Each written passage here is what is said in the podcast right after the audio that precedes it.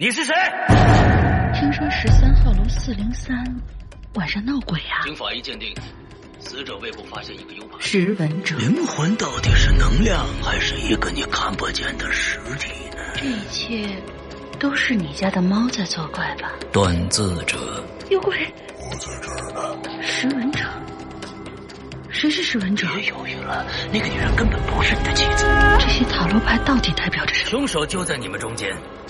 而且是两个人共同制造了这起谋杀。食文者会吃掉断子者，这不是一个传说吗？只剩下三十秒了，我问你，你到底选择哪一个？断子者的由来真的跟上古神话有关吗？来不及了，时间一到，我们将吞噬一切！快跑啊！这不是你的！只有找到真正的断子者，你才能解开这个谜。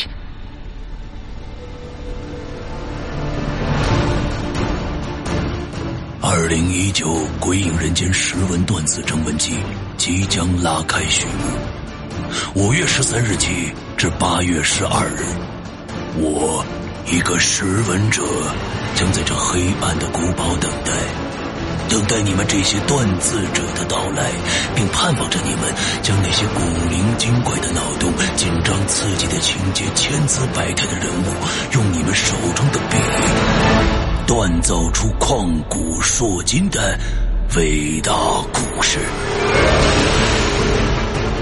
我知道你们在等一个机会，而我一直在等你。二零一九《鬼影人间》识文断字征文季投稿，请发送至邮箱鬼影人间艾特新浪点 com。更多详细咨询，请关注“鬼影人间”新浪官方微博置顶帖。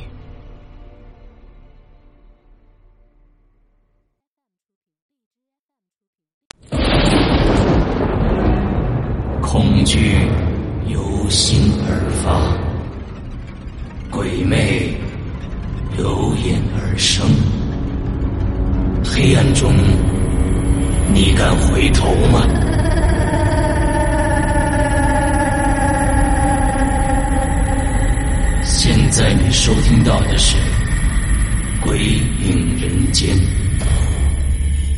金锁链》，作者周德东，由龙鳞播讲，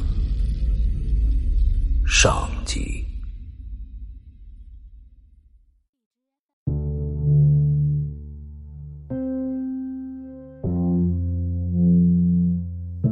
不知道大家有没有收到过一种短信？通篇的健康指南、金句鸡汤、正能量，乍看上去可能会是人人都喜欢的类型，但是往往在它的文尾，你会看到一句让人非常不舒服的话，内容大概就是：“有良心的都转了。”不转不是中国人，还会死全家，甚至还委屈巴巴的加一句：“转了吧，我也是被迫的，为了我的七大姑八大姨、隔壁老王还有他们家猫。”这个时候，我想大多数人的反应都应该是愤怒的，因为你转了，可能就会给别人添麻烦，甚至失去一个朋友；但是不转，那片尾的诅咒就像容嬷嬷手里的绣花针。表面看不出伤口，却能让你疼得死去活来。可其实，这种恶心的东西不是随着手机的普及才有的。早在很多年前，远方的朋友想沟通感情，基本只能靠邮递员带来的信件的那个年代，就已经产生了。他们有一个共同的名字，就叫做“金锁链”。这种信往往没有寄信人的名字。只有“内详”两个字，可是打开信封，里面的内容也和寄信人完全扯不上关系。大概内容就是让你把信中的文字复制十份，不管你是寄给亲戚还是寄给朋友，反正你得寄出去。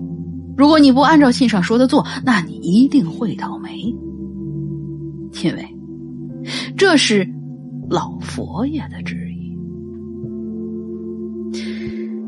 您肯定要问老佛爷是谁？咱们待会儿再说。反正就是，你如果照做，那就是一项体力劳动，而且还要给十个认识或者不认识的人带去这种麻烦。可你如果不这样做，心里又不踏实，这会怎么样啊？那信上可是明确的告诉你：某年某月某日哪哪哪有一个刘姓女子接到了这封信，不屑一顾，没有照着做，结果不出一星期，他儿子吃豆豆卡死了。哪哪哪还有一个李姓男子接到这封信，嗤之以鼻，也没有照着做，七天以后出门让车撞死，脑袋都碎了。我们都是胆小的人。多数人对于厄运都是宁信其有，不信其无，不想惹不必要的麻烦，于是就导致了这种信像雪球一样越滚越大。你要是照着做了，你就成了雪球的一部分。而更麻烦的是，你接到第一封信这么做了，不久你又会陆续接到第二、第三、第四封。那么。既然这封信寄到了你手里，说明上一个寄信人是知道你的，你在明处他在暗处。这封信既然在流传，说明他一直在蔓延。这套金锁链中的每个人都互不连接，每个人都只知道下一个人，而不知道上一个人。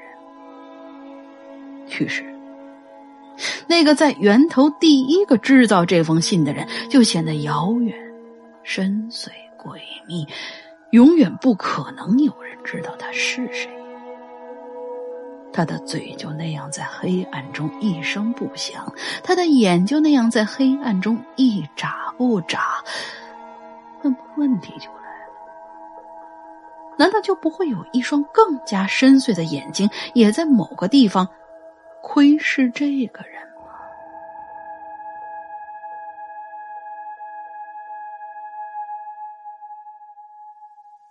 哼，今天呢，咱们真遇上这么个人。他的名字叫做孟尝，在邮电局工作，就是个普通的邮递员。平时上班不迟到，下班不早退，开会不缺席，可以说是本职工作做得十分出色，还经常受到表彰。这孟尝啊，平时所面对的工作可以说是需要相当的耐心的。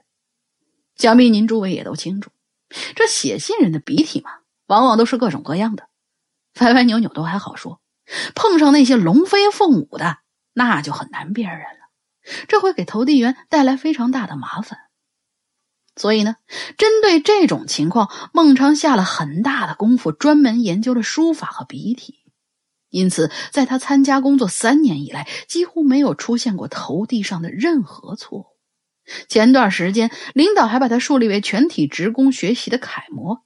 单位里几个热心的老大姐都在抢着要给孟尝介绍女朋友，而邮电局里有几个女孩子也暗中对孟尝。很是爱慕。此时此刻，天已经黑了。孟尝刚刚下班回到家，他感觉有些疲惫。明天单位要开一个总结大会，孟尝要代表年度劳模在会上发言。刚才他离开单位的时候，领导专门嘱咐他，今晚务必要把发言稿给写好喽。孟尝打开家门的时候，他母亲正在做饭。常子回来啦，饿了吧？老太太一边端菜一边问他，他没吭气，把杯碗往沙发上一扔，就回到了自己的房间。赶紧洗手吃饭啊！等草草吃了饭，孟尝又回到房间里，啪的一声就把门锁上了。整个房间里一片昏暗，他把窗帘拉严，打开了台灯。台灯的头垂得很低，在写字台上照出一圈白白的光晕。哎呀，明天就要开会了，他要发言，单位几百个员工都坐在下头。孟尝坐在写字台跟前，铺好纸，准备动笔了。他的脸在黑暗中显得非常的模糊，他的双手和纸暴露在灯光下，手很白。纸也很白，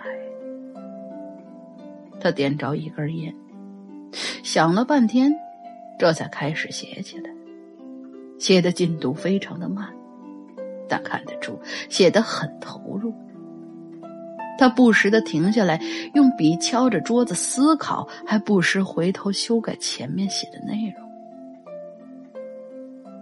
终于，草稿写完了。他看了一遍，然后换上了一张新的白纸，认认真真的誊写了一遍。在誊写的时候，还发现了一个错字，他就用修改液小心的把那个字涂掉，之后把正确的字补上去。这一份就是他明天早上要交给领导过目的了。可当他誊写完之后，拿起这张有修补痕迹的文字，翻来覆去的看的时候，怎么都觉得有缺憾。于是又换了一张白纸，重新誊写了一遍，然后把另外几张揉成团扔进废纸篓。扔完之后，好像又还不放心。又把那些扔掉的纸又捡回来，放在烟灰缸当中，点着了，烧成灰，这才长长的出了一口气。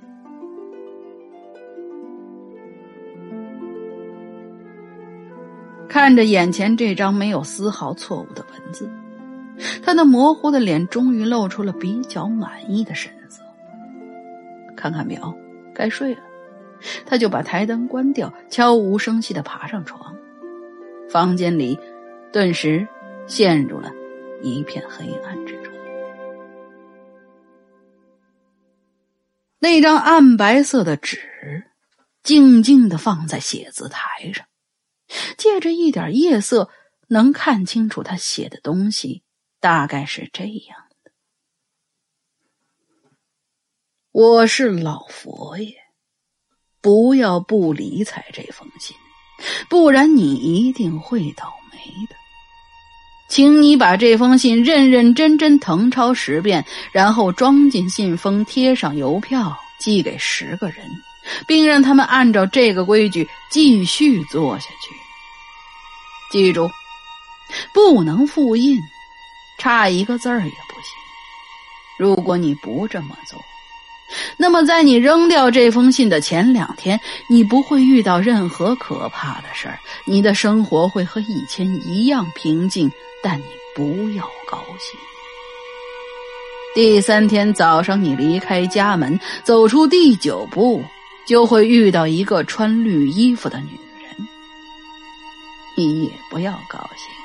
因为你再朝前走九十九步，还会遇到这个穿绿衣服的女人，你依然不要高兴，因为你再走九百九十九步，还会遇到这个穿绿衣服的女人。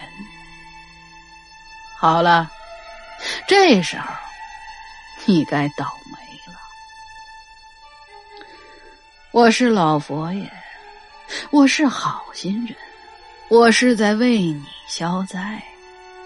为了你不穿上那身绿衣服，你必须按照我说的做，不得有误。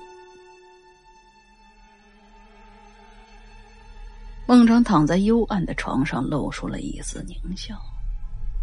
过了一会儿，他爬起来，再一次打开台灯，趴在写字台上，把这信誊抄了很多份儿。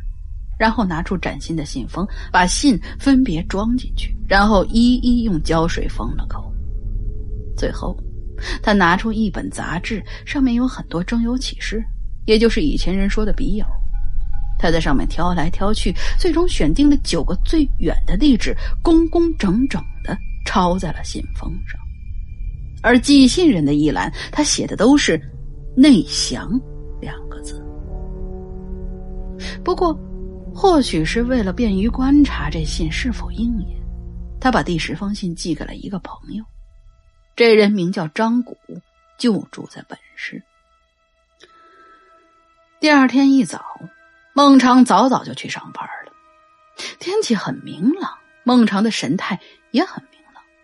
他出了门，就看到一个邻家的女人骑车走过来。这女人叫新梅，未婚独居，在一家网络公司工作。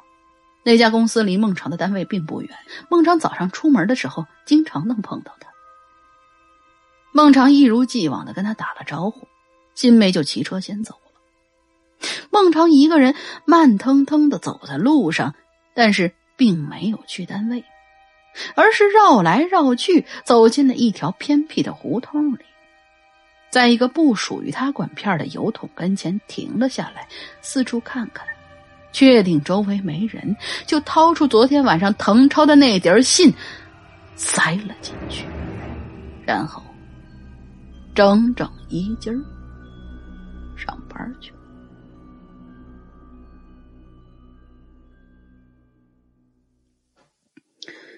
等进了单位，孟尝的脸上又挂上了惯有的谦和微笑。他不停的跟同事打着招呼。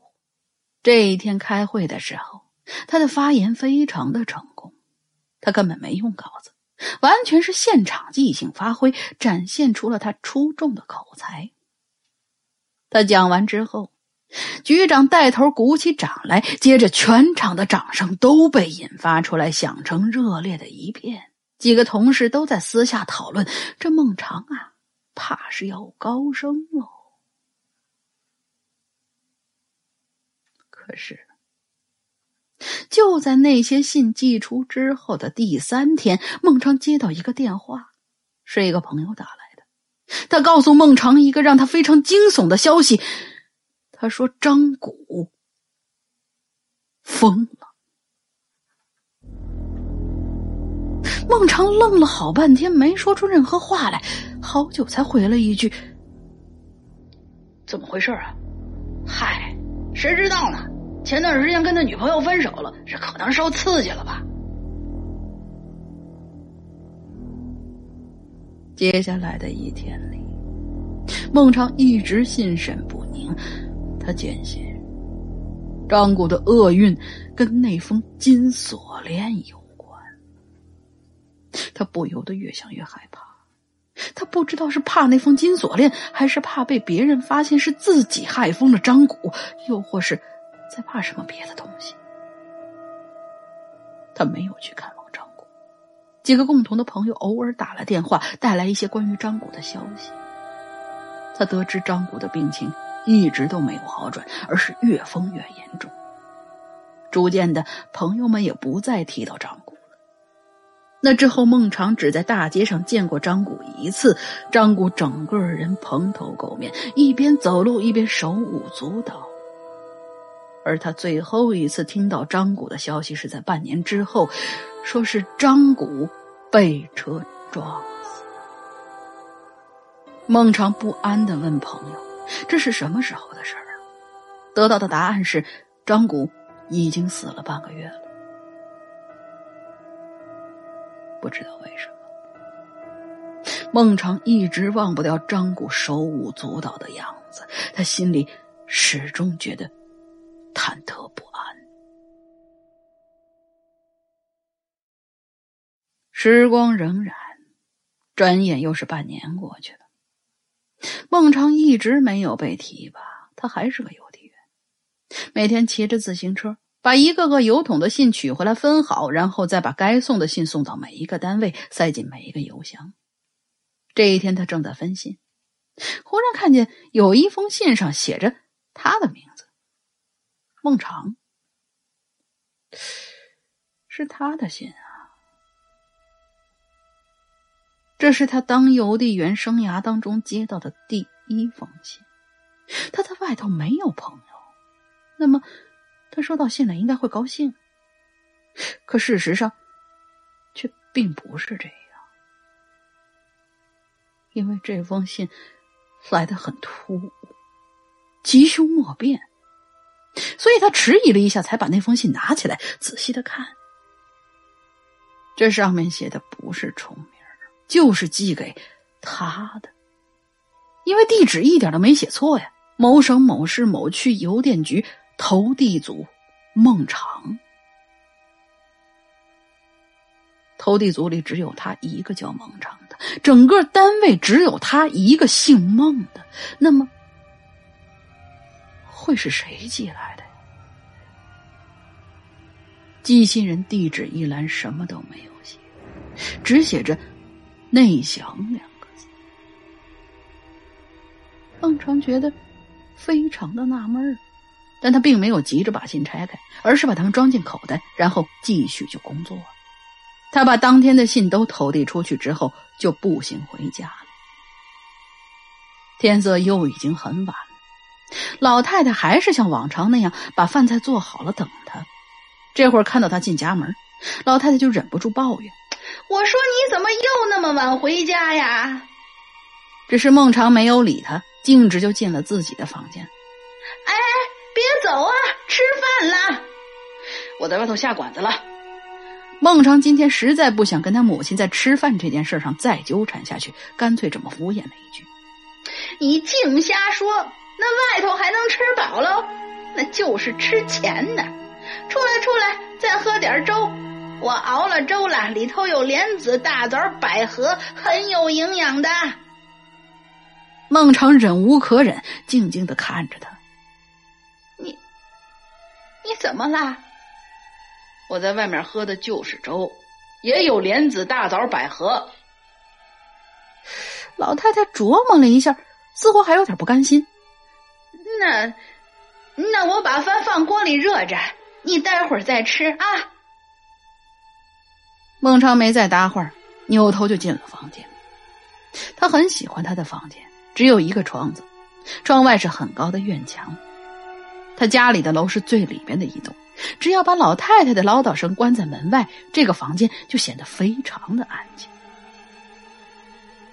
孟尝把台灯打开，然后把口袋里的那封信拿出来，端详了一会儿，之后就用剪刀剪开，把信轻轻的抽出来，但他只看了一眼就打了个冷战。那信上写着。我是老佛爷，不要不理会这封信，不然你会倒霉的。你要把这封信认认真真誊抄十遍，不能复印。这，这正是他发出去的那封信，只是笔体不一样，内容却一字不差，包括“我是老佛爷”后面那个冒号。这本来应该是孟尝的笔误，他其实应该是个句号的。孟尝有些惊骇。一年之前，他把这封信寄给了十个人，其中一个是张谷，而张谷死了。他不知道另外九个人现在怎么样。他想，如果他们不按照信上说的做，肯定应该也是逃不了厄运的。现在，这些信里肯定有一封或者几封已经繁殖起来。在无数人当中传递，经过一年的时间，竟然有一封转回到了他的手中。说明这封信传着传着，蹊跷的寄到了一个认识孟尝的人手里。那个人思来想去，把孟尝也列在了他的下一步的十个寄信对象里。可是，这世上真有这么巧合的事吗？这封信上的字写的很漂亮。孟尝仔细分析了他的笔体，却怎么也想不起来他的熟人当中哪个人写这种字。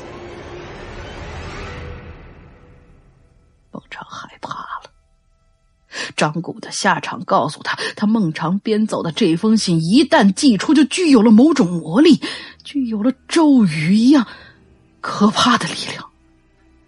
而现在，他是这封信的接受者。他成了自己的受害者，而如果他不服从信上的指令，那他肯定也会倒霉的吧？孟尝不敢违抗，他连忙扑上纸开始抄写。刚刚写了个开头，一股尿意就上来了，于是他赶紧放下笔去了厕所。几分钟之后，他从厕所出来，回到写字台跟前，眼睛就瞪大了。桌上的那封信。不见了！妈！他忙朝屋外喊了一声：“我那封信呢？”老太太不知就里走进屋里：“怎么了？这是我那封信呢？嗨，是那封金锁链吧？让我给烧了。这种信最讨厌呢，你留着它干啥用啊？真是！”老太太一边叨咕一边就走了出去。孟尝一下就坐在了床上。因为他清清楚楚的记得那封信里有这样一句话：“差一个字儿也是现在的他，已经无论如何也不可能一字不差的把那封信回忆出来了。完了，一切都无法挽回了。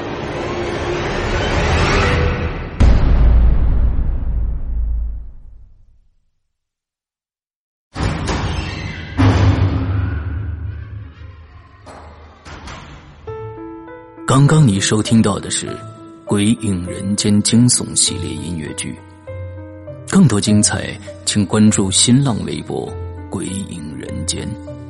苹果手机用户请搜索 App Store 关键词“鬼影人间”，即可免费下载精彩 APP。夜深人静，恐惧来袭。你准备好了吗？